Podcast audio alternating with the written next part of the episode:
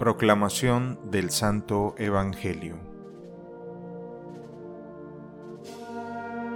Luego que amaneció, se reunieron los sumos sacerdotes con los ancianos, los escribas y el Sanedrín en pleno para deliberar. Ataron a Jesús, se lo llevaron y lo entregaron a Pilato. Este le preguntó, ¿Eres tú el rey de los judíos? Él respondió, Sí lo soy. Los sumos sacerdotes lo acusaban de muchas cosas. Pilato le preguntó de nuevo, ¿No contestas nada? Mira de cuántas cosas te acusan.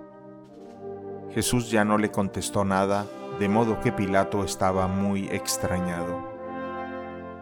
Durante la fiesta de Pascua, Pilato solía soltarles al preso que ellos pidieran.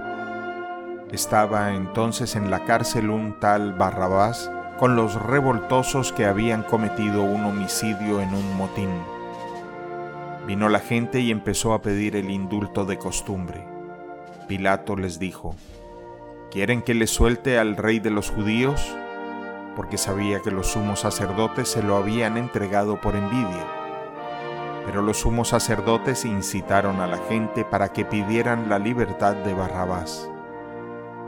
Pilato les volvió a preguntar, ¿Y qué voy a hacer con el que llaman rey de los judíos? Ellos gritaron, Crucifícalo.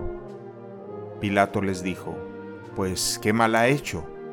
Ellos gritaron más fuerte, Crucifícalo. Pilato, queriendo dar gusto a la multitud, les soltó a Barrabás, y a Jesús después de mandarlo azotar, lo entregó para que lo crucificaran. Los soldados se lo llevaron al interior del palacio, al pretorio, y reunieron a todo el batallón lo vistieron con un manto de color púrpura, le pusieron una corona de espinas que habían trenzado y comenzaron a burlarse de él, dirigiéndole este saludo, Viva el rey de los judíos. Le golpeaban la cabeza con una caña, le escupían y doblando las rodillas se postraban ante él. Terminadas las burlas, le quitaron aquel manto de color púrpura le pusieron su ropa y lo sacaron para crucificarlo.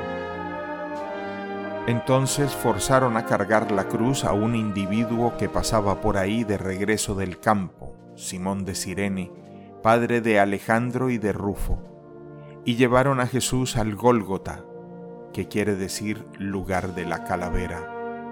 Le ofrecieron vino con mirra, pero él no lo aceptó lo crucificaron y se repartieron sus ropas, echando suertes para ver qué le tocaba a cada uno. Era media mañana cuando lo crucificaron. En el letrero de la acusación estaba escrito, el rey de los judíos. Crucificaron con él a dos bandidos, uno a su derecha y otro a su izquierda. Así se cumplió la escritura que dice, fue contado entre los malhechores. Los que pasaban por ahí lo injuriaban meneando la cabeza y gritándole, Anda, tú que destruías el templo y lo reconstruías en tres días, sálvate a ti mismo y baja de la cruz. Los sumos sacerdotes se burlaban también de él y le decían, Ha salvado a otros, pero a sí mismo no se puede salvar que el Mesías, el Rey de Israel, baje ahora de la cruz para que lo veamos y creamos. Hasta los que estaban crucificados con él también lo insultaban. Al llegar el mediodía, toda aquella tierra se quedó en tinieblas hasta las tres de la tarde. Y a las tres Jesús gritó con voz potente, Eloí, Eloí, Lema Sabactani, que significa Dios mío, Dios mío, ¿por qué me has abandonado?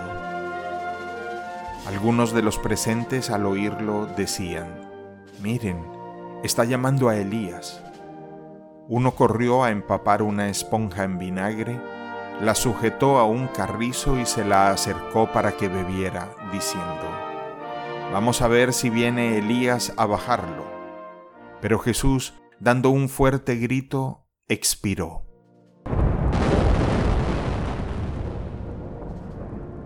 Entonces el velo del templo se rasgó en dos, de arriba abajo.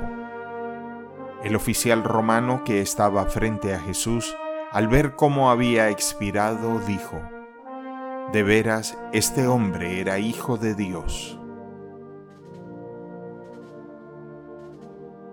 Palabra del Señor.